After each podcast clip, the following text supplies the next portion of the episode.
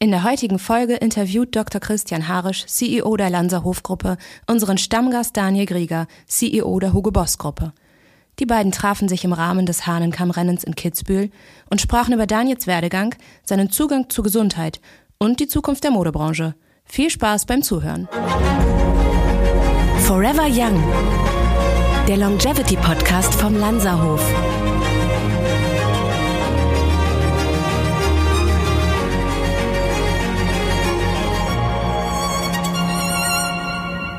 Heute treffen wir eine ganz besondere Persönlichkeit. Ein internationales Unternehmen wird in den letzten Jahren überall als das erfolgreichste Unternehmen in der Textilwelt gefeiert und der Mann hinter diesem Erfolg ist heute unser Gast. Wir begrüßen ganz herzlich Daniel Grieder. Daniel, danke, dass du dir Zeit nimmst. Hallo Christian, freut mich. Aber es geht jetzt nicht um das Unternehmen, sondern es geht um den Menschen. Und es interessiert uns natürlich, Daniel, du bist ja in Amerika geboren. Wie ist denn hier die Geschichte zu dir? Oh, das ist ja lange, lange, lange her. Also meine Eltern, die waren in Amerika. Mein Vater hat äh, geschäftlich waren sie äh, 20 Jahre in Amerika. Äh, und ich war der jüngste von vier Kindern. Also ich bin der letzte, der in Amerika auf die Welt gekommen ist und habe tatsächlich auch nur ein Jahr in Amerika gewohnt. Also ich bin geboren und nach einem Jahr sind sie dann zurück in die Schweiz, äh, nach Schaffhausen, da wo ich aufgewachsen bin äh, gegangen und äh, das kam äh, oder so kam es, dass ich äh, amerikanische einen amerikanischen Passport hatte dazu mal. Und dein Vater und deine Mutter, was haben die gemacht? Welchen Beruf haben die ausgeübt? Äh, mein Vater, der war Kaufmann, der hat für verschiedene Unternehmen, äh, dazu mal für Hämmerli, das ist so eine, äh, ein, ein, ein Schweizer Unternehmen im Sportbereich, äh, die haben in, in Niederlassungen in Amerika gehabt und er war, äh, hat die Niederlassung da geführt und ist so lange in Amerika gewesen, dass er also auch Amerikaner geworden ist. Und meine Mutter äh, kam aus Zürich, die hat mal für Motissa war sie äh, Assistentin äh, vom Chef von Motissa und hatte also auch etwas in der Textilbranche zu tun. Und so bin ich eigentlich in die Branche, weil mein Name ist ja Grida und wenn du nach Zürich gehst, an der Bahnhofstraße, da gibt's dieses Geschäft Grida und da ist natürlich jeder auf mich zugekommen und sagt, ah, du bist doch der Grida oder von Grida. Und sage ich, nein, das bin ich nicht. ich heiße zwar Grida, aber ich bin nicht der vom Geschäft. Aber irgendwie habe ich mir dann das so schön geredet, dass ich gedacht habe, also wenn ich schon den Namen habe, müsste ich eigentlich in die Fashion-Industrie und eines Tages dieses äh, Kaufhaus übernehmen und dann muss ich das Namensschild nicht ändern. Aber es ist natürlich anders gekommen. Und das ist ein bisschen in der Genetik sozusagen. Die Mode, die Modebranche, war das schon als junger Mensch absehbar, dass die Mode für dich so eine Faszination ausübt? Nein, eigentlich nicht. Das hat dann auch mit meiner Schwester zu tun. Die hat einen äh, geheiratet in Deutschland, der hat äh, Boutiquen gehabt und da habe ich oft im Sommer ausgeholfen. Äh, und das habe ich so ein bisschen, äh, die Faszination Mode hat mich interessiert. Und äh, das, das ist ja eigentlich auch äh, wirklich Faszination. Ist mir erst bewusst geworden, wo ich mal mit dem Didier Matischitz dazu mal habe ich ihm gesagt, Mensch, hast du schön, du musst nur diese Büchsen da äh, äh, kaufen und verkaufen. Dann sagt er, was, du hast es schön. Du kannst jede Saison wieder eine neue Geschichte erfinden. Und ich muss immer über diese Büchse reden. Und seitdem habe ich eigentlich gemerkt, doch, äh, die Fashionbranche gefällt mir, weil es ändert immer, man kann immer wieder das Rad neu erfinden, man kann immer wieder eine neue Storytelling machen. Und äh, finde ich schon faszinierend, obwohl die Branche ja nicht einfach unterwegs ist im Moment, aber ich habe immer noch Freude dran. Und du warst das jüngste von vier Kindern. Was machen deine Geschwister? Äh, mein äh, Bruder, der ist auch äh, unter, der Unternehmer oder der, der hat auch Karriere gemacht, aber immer für Schweizer Unternehmen. Und äh, in der Schweiz wird gesagt, dass wir die einzigen Brüder sind, die gleichzeitig Karriere gemacht hat, äh, aber auf eine ganz andere Art und Weise. Also das ist sehr erfolgreich. Äh, mein Bruder und meine zwei Schwestern, die ältere, die ist in der Gastronomie zu Hause, die hat Restaurants gemacht, in verschiedenen Orten in der Schweiz. Und äh, die jüngere Schwester, die ist äh, tatsächlich äh, eben wie auch ich in der Modeindustrie. Und wie war so die Kindheit? Wie verbringt man die Kindheit in Schaffhausen? Also ich, äh, durch das mein Vater ja auch international unterwegs war, habe ich viel von meinem Vater gelernt. Das war so ein, ein, äh, ein, ein Vorzeigebeispiel. Äh, äh, sehr belesen, sehr Allgemeinbildung gehabt, äh, ist viel auf der Welt rumgekommen und wir als Familie durften immer viel mitreisen. Er hat uns dazu mal kannte man das, er hatte uns immer mitgenommen. durch das haben wir viel auf der Welt gesehen, viel gelernt, äh, Gutes und Schlechtes und so bin ich eigentlich eine wunderbare Kindheit aufgewachsen in Schaffhausen, viel gereist und ja, das war also für mich prägend. Und in der Kindheit so Skifahren, Fußball, Tennis, was waren so die Sportarten? Ja, also ich war ja Schweizer. Ich kann ja, die Schweizer können ja, bevor sie laufen, können sie Skifahren. das sind ja Skination, oder? Haben wir gesehen. Ähm, ja, ich bin, ich habe viel Sport gemacht. Also ich mit Skifahren, das war sicher meine Leidenschaft. Aber ich bin dann mit 14 habe ich gerudert, jeden Tag, sieben Tage in der Woche äh, gerudert. War aber nicht besonders erfolgreich. Ich habe es zu besten äh, äh, Vize-Schweizer Meister war ich und dafür musste ich jeden Tag trainieren, aber für mich hat es nicht gereicht. Sport war für mich prägend ähm, und das habe ich bis 18 gemacht. Also bis 18 ging ich nicht in, in, in Ausgang, sondern ich habe Sport gemacht von morgen bis abends. Ja, und viele von unseren Gästen kommen ja aus, aus Deutschland, äh, wo ja der Fußball so eine große Rolle spielt.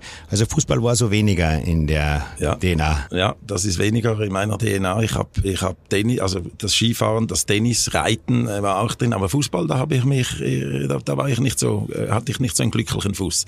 Und jetzt sind wir in, in die ganze Schulausbildung komplett in der Schweiz, also Grundschule und dann Gymnasium oder ja, wie ist das gelaufen? Ja, ich habe äh, Grundschule gemacht in Schaffhausen und dann habe ich äh, die Wirtschaftsstudium gemacht in Zürich dazu mal und äh, was eigentlich faszinierend ist, ich habe nie nur Schule gemacht, sondern ich habe immer was nebendran auch gearbeitet. Also ich habe früher äh, Eis verkauft, ich habe einen eigenen Eisstand ähm, in, in Schaffhausen, dann habe ich äh, früh angefangen mit Autos Autos äh, zu handeln, dazu mal deutsche Autos in die Schweiz importieren. Das war billiger, der DM und Schweizer Franken. Das habe ich alles nebenbei äh, gemacht, um dieses Taschengeld äh, aufzufrischen. Und dann äh, habe ich aber schon früh wieder durch meine Schwester äh, in der Türkei Lederjacken, habe ich einen Lieferanten gefunden und dann habe ich Lederjacken importiert von der Türkei. Du kannst dich vielleicht erinnern, da waren die schwarzen Lederjacken überall. Und ich als, als junger Mann habe einfach äh, Lederjacken an die größten äh, Kaufhäuser in der Schweiz Schweiz verkauft. So bin ich da eigentlich reingekommen als Unternehmer. Sag mal, als Jugendlicher, und wann hast du begonnen mit deinen Aktivitäten oder wann hat das angefangen? Das, das hat mit 16 angefangen. Mit 16 ja, Jahren hat das mit angefangen? Mit 16 habe ich, und ich habe immer, ich, ich habe auch Steine, ich weiß noch, wie in Müren, ich war immer auch mit äh, meinem Eltern musste ich, musste ich wandern gehen und da haben wir immer diese, diese Edel, äh, die, die Bergkristalle habe ich gesammelt und die habe ich dann auch verkauft. Also ich habe aus jedem irgendwas wo man verkaufen konnte, habe ich verkauft. Das war meine Leidenschaft. Ja, und wie hat sich das auf die Schulqualität, auf die Zeugnisse ausgewirkt? Ja, nicht sehr gut. Aber man kann sagen, ich war dafür sehr praktisch orientiert. Also ich habe das Theoretische gleich in die Praxis umgesetzt und das hat mir dann im Endeffekt wieder geholfen. Aber ich war jetzt nicht der beste Schüler. Man sagt ja oft, dass die erfolgreichen Unternehmer oder die großen Unternehmensführer nicht die besten Schüler sind. Ja, ähm, weiß ich jetzt nicht. Äh, also wenn du jetzt meinen Bruder anschaust, äh, da sieht's anders aus. Der war ein Superschüler und der hat auch Karriere gemacht. Der hat Harvard studiert. Der hat alles, was man haben kann, hat er gemacht und äh, war trotzdem erfolgreich. Ja, aber du hast dann in der Schweiz Abitur gemacht, hast aber dann ja. noch ein Studium angeschlossen, ja. oder? Ist ja, das richtig? Wirtschaftsstudium, ja, habe ich gemacht. Und habe ich mich äh, noch mal eine Ehrenrunde gemacht, weil ich natürlich viel äh, eben ums Geschäft mich gekümmert habe. Aber ähm, alles gut. Aber das war jetzt nicht. Ich habe dann Nachhinein vielleicht, wenn man über Ausbildung spricht, äh, habe ich viele Kurse gemacht. Ich war in, äh, in Princeton University, ich war in Harvard University und habe immer so zusätzliche Schulungen gemacht, aber das ging dann immer so ein, zwei Monate und dann äh, habe ich wieder irgendeinen Abschluss in einem spezifischen Bereich gemacht. Also ich habe mich eigentlich eher im Nachhinein auch weitergebildet. Wie siehst du das im Verhältnis, die praktische Erfahrung und die theoretische Ausbildung, also die Studiumausbildung oder die praktische Lebenserfahrung und auch die Erfahrung als junger Unternehmer? Wie ist die Bedeutung? Wie würdest du das heute gewichten? Also es ist ja immer im Leben, es braucht immer ein bisschen die Balance. Also ich würde sagen, man braucht eine Grundvoraussetzung, man, man braucht Theorie, aber äh, die Theorie ist nichts wert, wenn man sie nicht in die Praxis umsetzen kann. Und ich bin ein absoluter äh, besessen, dass wenn man auch eine Strategie hat, kennst du ja vom Business, wenn man eine Strategie hat, ist nur so viel wert, wenn man sie auch umsetzt. Und ich habe viele äh, Leute kennengelernt, die haben zwar die beste Idee gehabt, aber die wussten nicht umzusetzen. Aber ich habe auch solche gehabt, die haben eine halb gute Idee gehabt, aber die haben es perfekt umgesetzt. Und so geht's mir auch heute. Ähm, ich bin einer, der Natürlich, es braucht Strategie, muss man entwickeln. Und dann braucht man die Strategie mit guten Leuten umzusetzen. Und nur dann ist man erfolgreich am, am Schluss. Aber wenn du heute vor der Wahl stehst, einen Manager anzustellen, der eine, der eine großartige universitäre Ausbildung hat und ein anderer, der das vielleicht sogar abgebrochen hat, aber schon in jungen Jahren, so wie du, unternehmerisch tätig war, immer daneben etwas gemacht hat, für wen würdest du dich da entscheiden? Ehrlich, eher der aus der Praxis. Äh, ich sehe das auch heute, wenn wir ähm, Leute einstellen, Junge, die das Abitur abgeschlossen haben oder das Studium abgeschlossen, besser gesagt, die, die, die, die kann es noch nicht loslassen. Die sind noch nicht fähig, Verantwortung, äh, fähig, Verantwortung gleich zu übernehmen. Die muss man zuerst nochmals drei Jahre schulen, bevor man sie auch einsetzen kann. Und ich finde übrigens in der Schweiz äh, ganz tolles äh, Ausbildungssystem, wo man eben diese Theorie auch äh, mit Praxis umsetzen kann. Und ich glaube, es braucht wirklich äh, beides in dem Sinn und, und ist auch ganz wichtig. Also ich bin, halte jetzt von der Theorie, das ist eine Sache, aber die Praxis meiner Meinung ist wichtiger äh, als die Theorie. Aber wie gesagt, es braucht immer das Gleichgewicht. Ja, jetzt haben wir den Daniel Grieder, der neben dem Studium, neben der Schule gearbeitet hat, der schon mit Bergkristallen gehandelt hat, mit Lederwaren aus der Türkei, Lederjacken in Deutschland verkauft hat. Aber dann war das Studium vorbei und dann geht die Karriere, die eigentliche Karriere los. Wie war der Moment, als das Studium abgeschlossen ist und wie du die Entscheidung treffen musstest, wo starte ich jetzt? Das ist ja, glaube ich, für jeden Menschen immer ein großer Sprung von dem, dass man in einem Studium ist, in einem gewissen Rahmen ist und dann plötzlich ist das Studium erledigt und dann sind diese Nebenbeschäftigungen, sollten ja dann eigentlich zur Hauptbeschäftigung werden. Wie war dieser Moment bei dir, als du deine Ausbildung im Studium hinter dir hattest? Also ich, ich bin natürlich einer, der immer träumt. Äh, jeden Abend träume ich, was ich gerne machen würde oder was ich werden will. Also vor allem früher auch. Und es war für mich klar, ich werde Unternehmen. Ich werde mein eigenes Unternehmen äh, aufbauen. Das habe ich sofort auch gemacht, schon während dem Studium. Aber danach war es ganz klar, ich gehe in mein Unternehmen und baue das Unternehmen auf und habe nie gedacht, dass ich irgendwann mal in eine, in ein Unternehmen gehe, wo ich angestellt bin, so wie ich es heute bin, sondern ich hatte mein Unternehmen, das war eine Agentur und diese Agentur, die war in Schweiz und in Österreich tätig. Die hat dazu mal Pepe Jeans gemacht. Dann haben wir Stone Island, äh, CP Company gekriegt. Puma haben wir den Vertrieb gemacht, dann für Schweiz, Österreich und den Osten. Das wurde dann immer größer. Wir hatten auch Retail-Läden und dann kam das Große. Dann habe ich Tommy Hilfiger in Amerika gesehen und hatte, wollte unbedingt diese Marke auch in meine Agentur reinnehmen. Ähm, gesagt, getan, äh, wo ich dann äh, den endlich mal die Adresse gekriegt habe von diesem Tommy Hilfiger, äh, habe ich dann da angerufen. Die haben gesagt, ja, Herr Gridas hat keinen Sinn mehr. Wir sind bereits in Europa, haben uns gleich, äh, also vor einem halben Jahr da niedergelassen. Für Schweiz, Österreich haben wir bereits 40 äh, Agenturen, die sich interessieren. Also sie kommen da nicht in Frage. So, wie bitte? Habe ich gesagt, äh, haben die gesagt, nein, es hat gar keinen Sinn. Und übrigens, sie haben mehr Jeans verkauft. Sie sind eher so der Jeans und nicht der Sportswear-Typ. Also Entschuldigung, also das ist ja eine Unterstellung. Und äh, kann ich mich erinnern, das bin ich so weit gegangen, ich war so überzeugt, dass wir mit unserer Agentur die, die richtigen sind, dass ich hin bin. Nach, nachdem ich keine Chance habe, ungefähr drei, drei oder fünfmal haben die mir abgesagt, habe ich gesagt, so, ich mache euch einen Vorschlag. Ähm, das war dazu mal, ich weiß nicht, ob du kennst, äh, Silas Chow und Lawrence Stroll. Lawrence Stroll ist ja der Besitzer von Aston Martin und in Formel 1, der hat dazu mal Elfiger gehört. Da bin ich vor dir hin und habe gesagt, so, ich mache einen Vorschlag. Ich arbeite für euch ein Jahr gratis. Ich mache ein Jahr gratis ein Jahr den gratis. Vertrieb für die Schweiz und die Österreich und nach einem Jahr, wenn ich einen schlechten Job gemacht habe, könnt ihr mich rausschmeißen oder ihr gebt mir nachher die, äh, die Marke in die Agentur.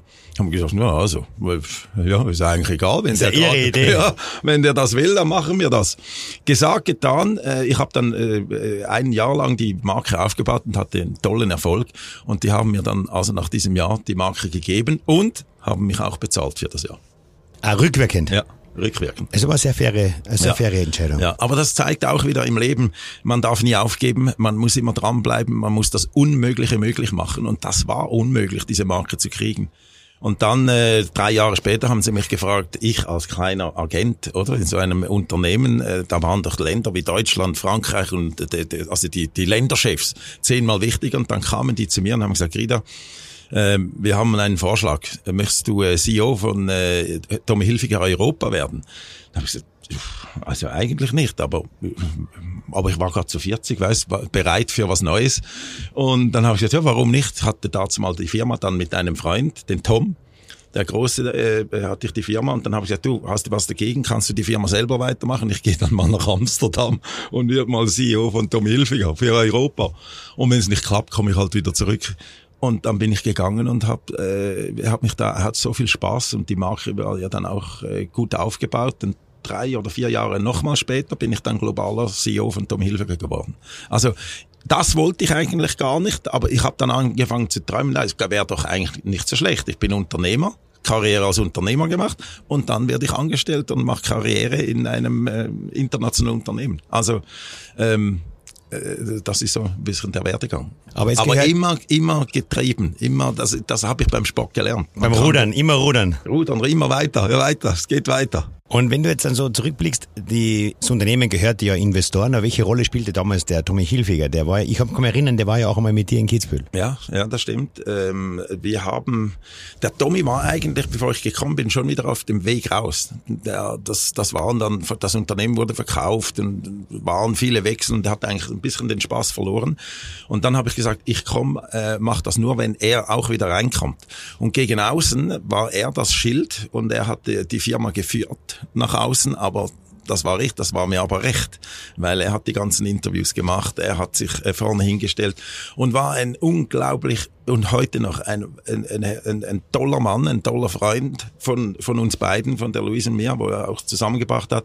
Und ich habe von ihm gelernt, dass man äh, Added Value. Also man muss immer etwas Preis-Leistung in Vergleich stellen. Man muss immer das Produkt einen Schritt weiterbringen. Nie aufhören, immer weiter, immer geht weiter. Es wird noch besser und noch besser. Wenn es gut, heute gut war, ist es für morgen vielleicht nicht mehr gut genug. Immer weitergehen. Das habe ich von ihm gelernt. Ähm, und äh, so sind wir dann äh, 10, äh, 16 Jahre miteinander, haben wir das Unternehmen aufgebaut und hatten riesen Spaß. Und dann kam natürlich die große Geschichte, wo ich dann äh, zu Boss bin. Aber bevor du, bevor du zu Boss bist, jetzt, was uns interessiert ist vor allem, das ist eine unglaublich tolle Geschichte, aber es klingt alles nach sehr viel Einsatz, nach sehr viel Arbeit und wie es halt oft so ist, bleibt vielleicht das eine oder andere auch auf der Strecke. Mhm. Du hast ja zwei Söhne und wie hast du das zusammenbringen können, das familiäre Leben, die Kindheit deiner Söhne, die Ausbildung deiner Söhne, wie hast du das gemanagt? Also, das, also es blieb tatsächlich etwas auf der Strecke. Das war die erste Ehe. Ähm, da muss ich sagen, das, das, ist, das war so, wie du sagst, äh, man hat Erfolg gehabt, aber man hat viel gearbeitet. Ohne Fleiß kein Preis, hat mir mein Vater schon gesagt und das ist einfach so. Es sieht zwar, viele sagen, ja, Grida, du bist immer so entspannt und, äh, und boah, gehst ein bisschen am Mode schauen und das, oder? Aber das ist wirklich harte Arbeit dahinter und das muss man auch, äh, sage ich immer auch meinen Söhnen, ihr müsst euch bewusst sein, ohne, ohne dass ihr was bewegt und, und Fleiß reinbringt, äh, werdet ihr nie irgendwo hinkommen. Anyway, meine Söhne sind aufgewachsen, ich habe viel gearbeitet. Das war auf der einen Seite haben sie viel gelernt, weil ich habe natürlich das Business nach Hause gebracht, aber auf der anderen Seite war ich viel zu wenig zu Hause und äh, so ist es dann halt äh, mit der Ehe, wo man sich dann auseinanderlebt und äh, zu wenig Zeit miteinander ver verbringt und äh, so ist meine Ehe nach 30 Jahren, also 30, 30 Jahre. Jahren ist äh, meine Ehe auseinandergegangen, aber äh, möchte auch sagen, auch das hat ein Happy End. Ich bin äh, heute wieder glücklich verheiratet mit der zweiten Frau. Und deine Söhne, was machen deine Söhne jetzt?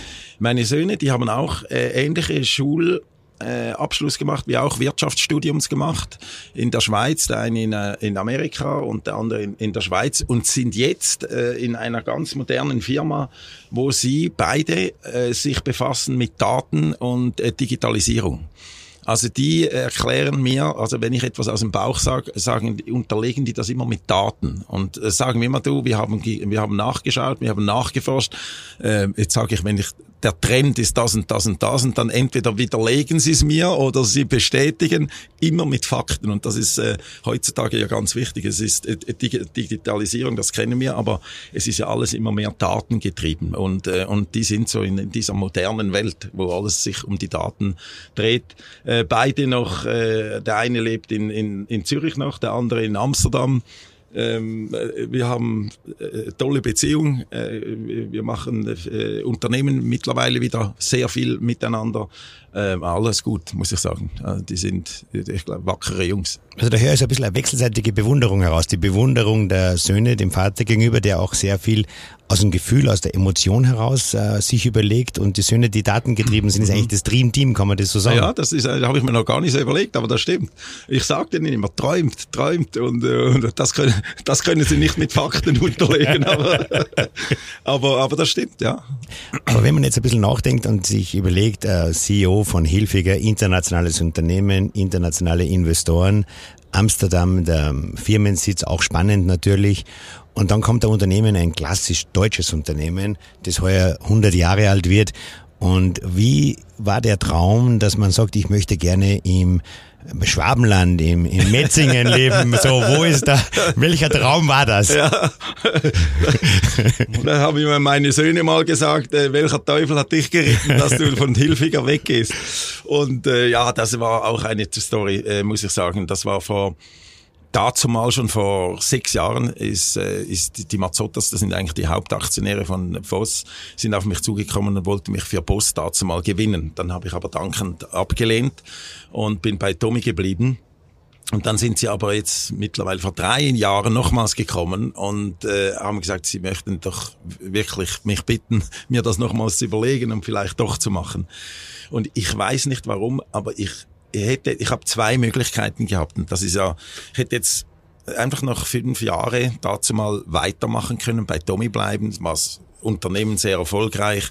Wir haben es äh, mittlerweile auf fünf Milliarden gebracht gehabt. Ähm, äh, ich, ich, ich hätte, wäre alles top gewesen.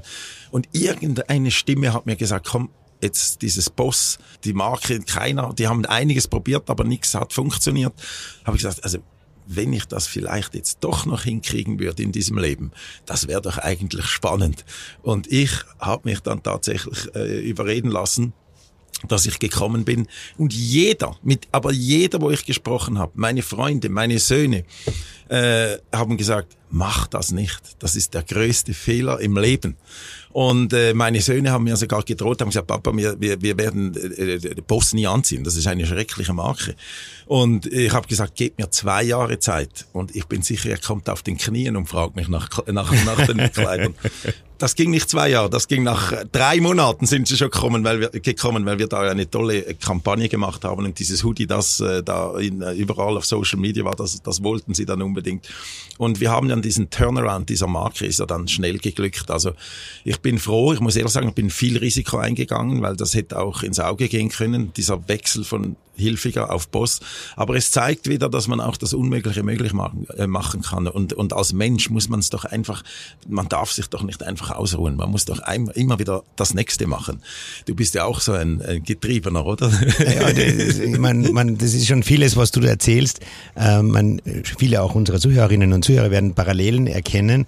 Aber du bist natürlich eine außerordentliche Persönlichkeit. Und ich denke so bei Hugo Boss oder Boss kurz, ähm, denkt man ja an Modemarken, denkt man ja an Mailand, man denkt an London, New York, mhm. Fashion Shows, äh, in Deutschland vielleicht an Berlin.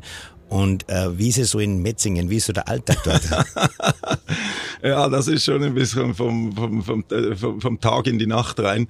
Äh, das war nicht ganz einfach, äh, muss ich sagen. Aber ich habe mir das so zu Wege gelegt. Also erstens mal von der Gegend her. Äh, erkennst du nicht, dass du in Deutschland bist? Das sieht so ähnlich aus wie in der Schweiz. Also da mit der schwäbischen Alm und, Alm und so. Und das finde ich jetzt gar nicht so schlimm. Das gefällt mir. Und Metzingen als solches sage ich immer, das ist die kleinste internationale Stadt, die es in Europa gibt, durch den Outlet, also die, die, die, die Outlet City.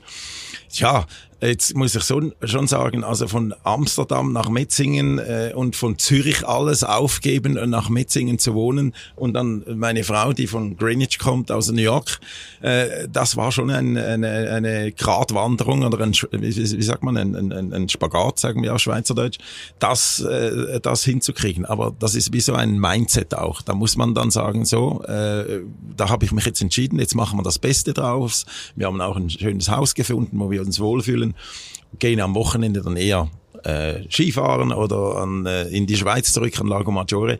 Also wir haben uns zurechtgefunden. Aber äh, jetzt äh, bleibe ich jetzt da bis 80? Nein, das werde ich nicht. Aber, aber so schlimm ist es auch nicht, wie es klingt. Aber die heutige Entwicklungen im Unternehmertum, wenn man jetzt zurückschaut auf die Zeit, die du ja beschrieben hast bei Hilfiger, das äh, schon einige Jahre zurückliegt, aber lange Zeit angedauert hat, da war das Thema Nachhaltigkeit und diese heute so bestimmenden Themen ja noch nicht so in aller Munde. Wie siehst du die Bedeutung oder von eurem Unternehmen oder auch für dich persönlich, welchen Stellwert nimmt die Nachhaltigkeit und die gesamte Thematik rundherum ein? Ja, das ist ein, ein wichtiger Standbein geworden. Da muss man sich klar sein, dass äh, ohne Nachhaltigkeit wird in Zukunft nichts gehen. Es gibt in, in der Textilbranche zwei große Themen. Das eine ist, wir kreieren viel zu viel Abfall. Wenn du da kannst du dir fast nicht vorstellen, aber 50 Prozent von der weltweiten Produktion an Kleidern wird nicht einmal getragen. 50 Prozent? 50 Prozent wird vernichtet und ist Abfall. Und das ist doch eigentlich brutal. Und so das, hoch ist es. Das ist, die, wir sind die schlimmste äh, oder eine der schlimmsten ähm, äh, Bereiche, wo Abfall kreiert wird. Und das habe ich mir äh, äh, und das ist das erste Problem. Das zweite sage ich nach. Aber wie, wie gehen wir das ran? Da haben wir vorhin gesagt, wir müssen viel mehr Daten haben, um eben diese Überproduktionen äh, nicht zu, äh, äh, zu machen, indem dass wir verstehen, was der Endkonsument will. Also wir müssen Daten haben über den Endkonsumenten. Wenn wir den Endkonsumenten genau analysieren, dann wissen wir, was der will und wie viel der will und wann er es will. Und das haben wir uns äh, in den Kopf gesch geschrieben und haben hier einen digitalen Campus aufgebaut in Porto, wo 300 Leute nichts anderes machen als Daten äh, aufzubereiten, damit wir eben diese Überproduktionen nicht haben. Das ist das Erste. Das Zweite ist, weißt du, wie viel das, äh, äh, das Wolle ist von der Gesamtproduktion? Na? 10% ist Wolle. Nein. es kann nicht wachsen, weil sonst wären ja hier überall Schafe. Noch mehr Schafe. 30% ist Baumwolle. Aber Baumwollfelder können auch nicht wachsen, weil es hat keinen Platz auf diesem Planeten. 60% ist, ist ähm, ähm, Polyester. Also Plastik. 60. 60. Und wenn wir, je mehr Polyester wir produzieren, umso mehr Plastik kreieren wir. Und wenn wir so weitermachen, dann ist 2050 hat's mehr Plastik in den Gewässern als Fische. Und das habe ich mir mit, äh, haben wir in eine, eine Schweizer Firma investiert, die eine Alternative zu Polyester bringt. Also in meinen Träumen sind zwei Sachen, keine Überproduktionen mehr und Ersatz von Polyester. Und das ist das, was wir uns, äh, was wir stehen wollen, das, was wir uns, ähm, äh, was wir nachhaltig umsetzen wollen, ist, sind diese zwei Punkte. Und dann finde ich, dann haben wir als Unternehmen unseren Teil erfüllt, wenn wir diese zwei Punkte machen. Aber wenn ich dir noch fragen darf zu dem Thema, das wir schon angesprochen haben, natürlich die Mode. Die Mode ist, glaube ich, das Entscheidende, weil wenn die Kollektion nicht schick ist, wenn sie nicht toll aussieht und äh, das ist auch natürlich eine Geschmackssache. Ich kann nur sagen, hier haben wir uns ja in Kitzbühel getroffen, wo ein, ein Pop-Up-Store von Hugo Boss ist. Also geniale Ski, geniale Sportkleidung, also ganz ein neues, ein neuer Approach sozusagen, der super trendy ist. Also ich kann die Söhne sehr gut verstehen. Ich würde mir auch äh, anstellen dafür äh, eines dieser Outfits, aber es war schwer, weil der Shop ständig voll war.